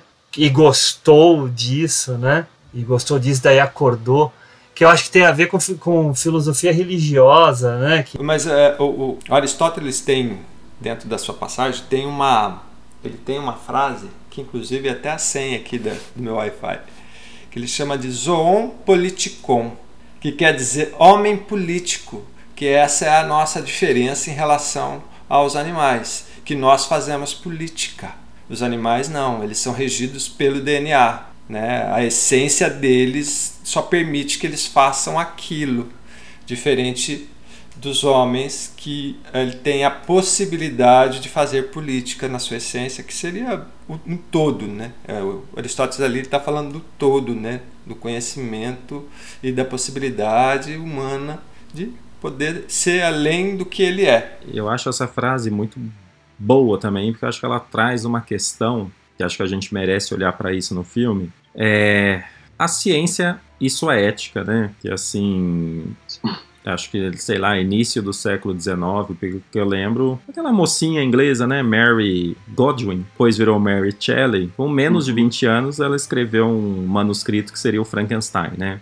É um livrinho de nada. Um livrinho que a partir daí a gente começou a olhar a ciência e falar até que ponto vai, né? É, Uhum. Dá medo, é, não é só pra coisa boa, né? E aonde que vai sua ética? E obviamente, daí se a gente for pensar nisso, a gente vai falar do metamorfose, do Kafka, né? O homem que vai se transformando num inseto, numa barata. E ele vai perdendo toda a sua parte humana, ele começa a ser excluído, ó, você vai morar num quartinho ali, daí vai, quando chegar a gente, eu vou te fechar porque eu não quero que ninguém te veja, tal. A família trata ele super mal, né? Depois começa a falar, não, você é grotesco mesmo, tipo, eu não vou mais te tratar bem, né? E é um pouco isso também numa mosca, né? É, o que, que a gente faz com uma pessoa dessa, né? A nossa sociedade não, não sabe conviver com o diferente, né? É, a gente sempre teve a discussão do, do belo, né? Tipo, a gente cultua o belo, mas o que, que a gente faz com o que é feio, né? Com o que é o nosso oposto, né? Acho que essa é uma discussão filosófica muito grande. E com certeza, a hora que ele mete isso, ele tá trazendo a questão, acho que, da ciência mesmo, né? Tipo assim, olha o horror que isso pode ser. Por Uhum. mais que a intenção seja boa, é, você não controla, né? Então, assim, acho que ali tem um pouco de Mary Shelley e tem um pouco de metamorfose mesmo, né? Falar assim. Sim. decomposição ali, a ética, vai tudo pro saco uma hora, né? Sim. Aí, eu acho que aí entra a questão da vaidade humana, né? É, que eu acho que, que essa, essa nossa diferença que faz com que nós dominamos a Terra de um modo geral, também é a nossa desgraça, porque a- a- aí a gente entra em outras questões, ambição, egoísmo, raiva, ódio, não aceitação, coisa que os animais não têm, né? É muito louco mesmo. Mas eu acho que o Cronenberg foge um pouco desse dessa ideia, apesar ele ele toca nela, né, do monstro que é excluído pela sociedade e, e toda essa herança de Frankenstein, da ficção científica e do horror e tal. Mas eu acho que ele escolhe uns caminhos mais difíceis, assim, porque você tem ali uma personagem que tenta se manter próxima dele, tenta é, não quebrar esse vínculo, e, e ele meio que é o que vai se isolar, né? Ele já é isolado antes, né? Ele já é um, um cientista solitário, né? Ele já não, não quer participar muito ali da sociedade. E depois que ele vai se tornando mais monstruoso, ele, ele passa a ter uma atitude de querer meio que os outros sejam que nem ele, não simplesmente querer ser aceito, né? Ele quer transformar os outros, ele quer transformar a Verônica, ele quer. E se ela não quer, ele não vai respeitar essa, essa decisão dela, né? Ele vai rejeitar ela também. Então, é, não é que ele quer ser aceito pela sociedade e a sociedade rejeita ele. Você aí tem uma personagem mais ambígua que quer se aproximar e não consegue, mas tem a repulsa, né? Porque ela quer, mas chega uma hora que ela não aguenta mais e ele também não, não quer tanto, né? Ele quer mais que alguém seja igual a ele e que sinta o que ele tá sentindo e tudo mais. Então, eu acho que ele pega essa, essa ideia, essa herança, mas ele também desvirtua. Ele vai para uns caminhos diferentes. Mas olha só, é, isso que você está falando é bem interessante, porque naquela mesma cena do cortada, né, do, do gato com o babuíno, e por sinal, viu? Por isso que eu não posso ser ator. Eu nunca ia deixar um babuíno pular em mim. É, mesmo ele sendo Imagina, treinado. cara. nem a pau, Nossa cara. senhora, Nem mano. a pau. Tem que ser muito macho mesmo, cara. Viu? Se o cara dá uma mordida, arranca o pescoço dele. Os dentes É. do bicho é isso aqui, ó. É, cara, é gigante. Mas enfim, nessa cena, ela termina com o personagem do Seth indo pro topo do prédio, olhando para a cidade toda e gritando de terror e desespero pela condição dele. né? Então ele tá, é, é, ele, ele quer né, sair daquela situação, ele precisa ser acalentado, ele precisa de alguém. E aquela mulher que ele ama, que ele gosta, ou que ele estava se aproximando, começando um, ro- um romance com ela, ele, Ele afasta. a afastou. Ele a afastou, É, né? por isso que é uma tragédia, então, né, como É um tá personagem que tá, né? É, Conclui, pode É, não, é, eu, é, se pega. Por isso que eu digo, é, é, assim, é, é interessante, né? Nós todos aqui falando e como as coisas vão se contemplando aqui, né? Essa coisa da tragédia, é, essa, ca- essas camadas que ele vai pondo, né? A gente falou de horror, a gente falou de comédia, a gente falou de diálogo, a gente falou de filosofia, a gente falou de decupagem. Gente, olha quanta coisa, né? Quanta, quanto, quanto, quantos filtros tem aí que esse cara pensou para fazer um filme, Sim. né? É muita coisa. Pessoal, eu queria ver se vocês têm algumas palavras finais aí a respeito do Eu, filme. ah, eu queria só só abordar um, um último elemento assim do filme que a gente não comentou, mas é rápido assim, que é o personagem do Statis, né? O, o chefe dela, barra ex-namorado, barra professor. Barra homem abusivo quê, pra que- caramba. Abusivo, É, então, é machista, interessante. canalha. Ele é um daqueles personagens que vai se transformar, né? Ele começa vilão, termina não vilão e tal. Mas é interessante porque pra mim me, me parece que ele tem um, faz um paralelo assim entre quem, de onde vem o horror, de onde vem o medo, né? Porque a primeira cena que dá medo é a cena que ele aparece, né? É um cara que tá tomando banho no apartamento da moça, ele tem a chave, ele se recusa a devolver a chave, ele ameaça voltar a hora que ele quiser, né? Isso é um terror muito real Sim, né? É um, total é um razão. horror da, da vida real e você sente o medo dela e você sente aquilo como um perigo, e, mas ao mesmo tempo depois você vai ver ela trabalha com ele, então tem uma, uma proximidade ali que ela mantém perto desse perigo, enfim. Então eu acho interessante esse paralelo aqui, né? O, o monstro é o, o, o CF, mas né, o primeiro medo é do outro. É. Não, mas é, é legal você falar isso porque eu também é, é, fiquei pensando nisso, mas depois acabei me esquecendo aqui é, desse ponto que você tocou. É interessante porque é, essa personagem desse, desse cara, ele, ele, ele tem várias questões aí. Não, porque ele é o chefe dela. Então a gente já tem a relação de, de, de, de abuso de, de, de chefe para com funcionário, né? digamos assim. E era professor, né? É, então, mais ainda, começa lá atrás, professor que depois leva lá, que depois é o chefe dela, que ele fala pra ela, não, tem uma hora que ele fala assim, muito, muito filha da mãe, muito canalha, que ele fala assim pra ela, ah, não, não vai fazer tal coisa, daí, eu não me lembro o que que era, né, mas enfim, ele vira e fala assim, ah, é, mas o que que eu ganho em troca? Eu posso usar o seu corpo ou algo do tipo? Você fala, cara, É. então é, é, olhando Ah, pra sem esse... compromisso, sem nada. É. Então aí olhando para esse olhar que você coloca dessa monstruosidade masculina, da, da- da- dessa coisa do abuso sobre a mulher, assim nesse sentido também. Aí é outra camada aqui que, que tá nítido. Falar que o Cronenberg não pensou nisso? Claro que pensou. Não, lógico que pensou. Né? Sempre, nos filmes sempre tem alguma É, coisa. você vê, assim. são, são Mas poucos até o- personagens, né? Então os Sim. personagens são muito é, bem colocados para que precise e não tem gordurinha. Né? Não tem gordurinha. É só direto naquilo que É precisa. direto ao ponto. É, Sim. é. Mas até o Seth tem esse comportamento, né, de, de se sentir dono das mulheres, né? Ele leva a menina no bar lá como recompensa. Nem, nem pergunta se tudo bem, ele simplesmente fala, ah, ok, você é minha recompensa, eu vou levar. Sim, mas, mas já é o Seth transformado, né? Ele já tá não sendo é assim. transformado, sim. E depois ele sequestra Sim. a Verônica, né? O clássico do, do cinema de horror ou dos monstros, né? Todo monstro tem que sequestrar uma donzela em algum momento. Então, Essa cena, é, essa cena é bem Não é boa, só né? Dele estourando a parede de vidro lá do, da clínica, né? Bem boa.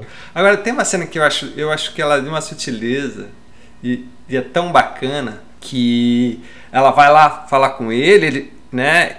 E ele já tá todo, todo, todo, vamos dizer assim, fortão, se sentindo, se sentindo especial e tal, porque ele já, já tá meio que virando uma mosca, mas tá normal, né? E aí ele fala: Ah, não, quer saber? Você que se vira, você não quer passar pela máquina, então que se dane você, eu vou sair, vou atrás da garota. Só que quando ele sai, ela fica um pouco para trás, né? Ele vai no corredor. Aí no corredor, um corredor escuro, porque é à noite, só tem uma luz. O que, que ele faz quando ele chega na luz? Ele pula para bater na luz. Ou seja, o que, que o inseto faz? O inseto procura luz, porque se ele tem luz, ele acha que está de dia, então ele vai Ah, procurar sim. luz. E todo inseto faz isso. Essa é uma, essa é sutilezazinha, né, que o cara põe, Sim. que é muito É genial. muito bom. Muito bem. Mas eu queria ver se o Chess tem últimas palavras aí para o filme, para mandar para os nossos ouvintes. Eu acho que é, é isso, assim, independente de qual camada você goste ou qual camada você entenda, é, o filme é, é brilhante, assim, sabe? É, você vai a tendência é realmente gostar do filme, mesmo que você não enxergue tudo ou discorde, veja algumas coisas diferentes. É um filmaço, assim. Tem uma coisa que é, me perturba nesse filme, que eu acho que é uma coisa muito inexplicável e talvez não precise de explicação mesmo, assim. É muito sem sentido aquele chip na cama dele que fere Sim. ele. É muito sem Uhum. sentido. Ao mesmo tempo, o chip talvez seja o símbolo máximo da década de 80 Ah, de tecnologia, de É, ciência. Você sim. tá falando do computador, o negócio que ia mudar o mundo, e não sei o que, né? Uhum. E é o que É, apunhala é ele mesmo. pelas costas, né? É o que acaba. É, e a tecnologia costas, que acaba sendo o que trai ele ali, né? Então, assim, é, eu nunca vi ele comentar sobre essa cena especificamente. Eu já vi ele falar de muita outra coisa do filme, mas eu nunca vi essa cena, assim. Então, assim, tem coisas nesse filme que nunca serão definitivas, descobertas ou, ou tem uma explicação única, né? Acho que tudo ali é- tem várias leituras.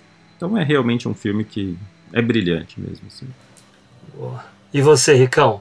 Cara, é, eu compartilho do que o Thierry falou, é um filme brilhante mesmo, né? Você vê, quando eu assisti moleque, aquilo me aterrorizou e, é como a Ju comentou, né? Ah, você vai lá e assiste um filme de terror. O cara, cientista maluco que ficou, virou um monstro e morreu. Mas ao longo né, da vida você vai ficando mais velho, mais experiente, é, você vai entendendo o, o filme cada vez, ele te traz mais camadas, mais coisas. E assim, o Cronenberg é um cara ímpar, né, naquilo que ele faz, naquilo que ele quer expor. E você foi, falou muito bem nessa coisa dele sempre tentar trazer um novo, ou tentar modificar, ou fazer algo com que a gente entenda algum tipo de conceito que ele quer discutir, mas que seja visual para a gente poder entender. Então isso já faz é, é, é, dele um cara sensacional. E a Mosca é isso, né? Ele pegou um filme que ele não ia dirigir, mas que deram para ele, que depois ele falou, vou pôr minhas condições. E o cara fez um filme brilhante que a gente já falou aqui de filosofia, falou de, de psicologia, falamos de machismo, misoginia, transformação, é, terror, ficção, ciência. Não tem que falar, né? Um filme maravilhoso, um filme que tá para a história já, né? A gente está em 2022 falando de um filme de 86, tão brilhante. Isso aí. E você, dona Ju? Olha, eu acho que é um filme belíssimo, apesar de ser grotesco, assim. Eu acho que ele é um filme bonito, assim, de sei lá, ele tem um texto muito bom, atuações muito boas, os cenários são bonitos, é um filme enxuto, né? A maior parte num cenário só e, e tal, muito bem construído para você, né, se sentir junto àqueles personagens, são poucos personagens, né? E, e tudo isso aproveita-se o melhor de, de cada um deles. E como o Chese estava falando do, da relação com Frankenstein, né? Eu estava pensando, acho que o que ele mais puxa do Frankenstein é, é, a empatia com o monstro. Ele é um filme que faz você sentir empatia por esse personagem, né? Por mais é, grotesco que ele esteja, por mais que ele tenha atitudes horríveis em alguns momentos, você sempre se coloca no lugar dele, você passa por essa transformação junto com ele, você sente o que ele está sentindo, você consegue entender esse personagem, né? E isso para mim vem muito, enfim, tem muito em Frankenstein também, né? Essa empatia com o monstro, esse monstro eloquente, enfim. Então, isso é parte da beleza do filme, é, é, conseguir fazer isso, e não é qualquer diretor, não é qualquer ator que consegue passar toda essa sensibilidade, toda essa sutileza para um personagem que vai ser uma mosca, sabe? Vai ser uma mosca completamente nojenta, que vomita. Mas até quando ela tá vomitando é interessante, porque ele tá lá gravando um programinha infantil e vomita para mostrar para as crianças. Então, assim, são pequenas sacadas que são geniais, assim, que fazem com que o filme não seja só um horror, não seja só isso, só aquilo. Ele tem um pouco de tudo, ele é muito humano. Então eu acho que ele é um filme eterno, assim, sim. Daqui a 20 anos a gente vai estar tá falando dele. E, e, enfim, acho que é um daqueles poucos filmes que, poxa, tem camadas e camadas, funciona de tantos jeitos e vai agradar pessoas completamente diferentes, não todo mundo, mas. Então, filmaço. Foi bom rever. É, sim, e, e, e é um filme que. Até uma curiosidade, antes dele, de, dele fazer o a Mosca, ele estava em negociação para fazer um outro filme que acabou não dando certo. E Chess deve saber dessa história. Do futuro, né? É, cara. Ele era, ele era o cara do Total Recall. Nossa, imagina. Imagina o que viria. Imagina o que seria. Se já foi o que foi, já foi meio grotesco. né, porque também souberam escolher o outro diretor, porque o Verhoeven também é um cara que eu adoro Vingador do Futuro. É um bom filme para futuros episódios. Sim. Verdade, Gão. Mas uh, falando da mosca, assim, só para a gente fechar aqui, é, é um filme que eu acho que ele já está meio que no no imaginário popular. Sabe aquela história do De Volta para o Futuro? Que a gente, ah, já sabemos como é que funcionaria a viagem no tempo? Aqui é a mesma coisa. Ah, eu já saberia como seria feito um teletransporte, mas ó, tem que estar tá puro. Tem que estar tá puro o lugar, porque senão funde um Formado em a mosca. Né? É, eu acho que isso é, é, é, é claro, eu, eu falo isso em forma de gozação, mas ao mesmo tempo mostra o poder que esse filme tem de nos convencer a respeito das premissas dele. Então é um filme que tem esse, esse, esse poder né, de convencimento, esse poder de lidar com os temas, né? E, e, e ao lidar com os temas, ele é realmente muito coerente. Olha que coisa, né? Coerente, mesmo sendo gordo do jeito que ele é. Então ele acaba fazendo com que todo mundo permaneça com ele na memória, né? Enfim, o que importa é, é um filme que a gente viu lá atrás, a gente está discutindo ele aqui agora, né? Como o Henrique disse, mais de 20 anos depois, né? uhum. né? Mais de 30, né? Isso. 36 anos depois. Então é muito tempo.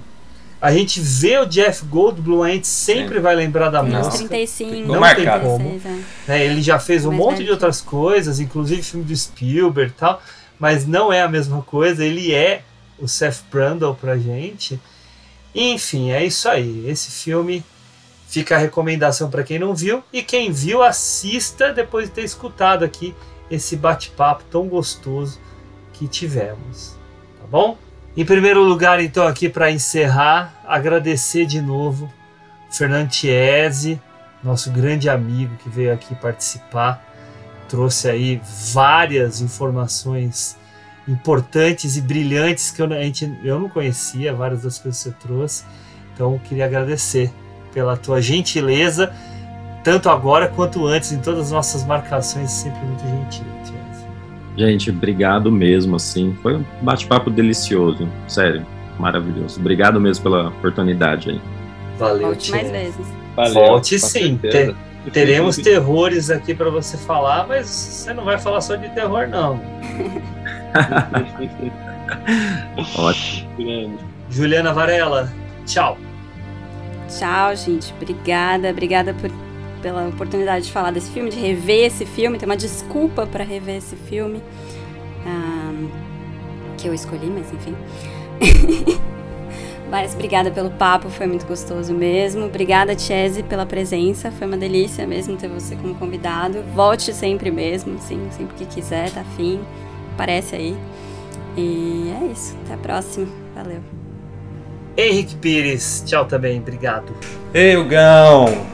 É, valeu. Mais um episódio aí, um episódio maravilhoso, um filme maravilhoso acompanhado de pessoas maravilhosas, com quem eu aprendo sempre. E um beijão especial, Chess, no seu coração, amigo. Fiquei feliz de você estar aqui com a gente. Vai ser primeiro de muitas. Valeu. Ah, Henrique, obrigado. Pode já preparar, fazer a carteirinha do Chess. é isso aí. Gente, obrigado. Valeu aí por esse episódio. Obrigado a quem nos escutou. Meu nome é Hugo Harris e tchau.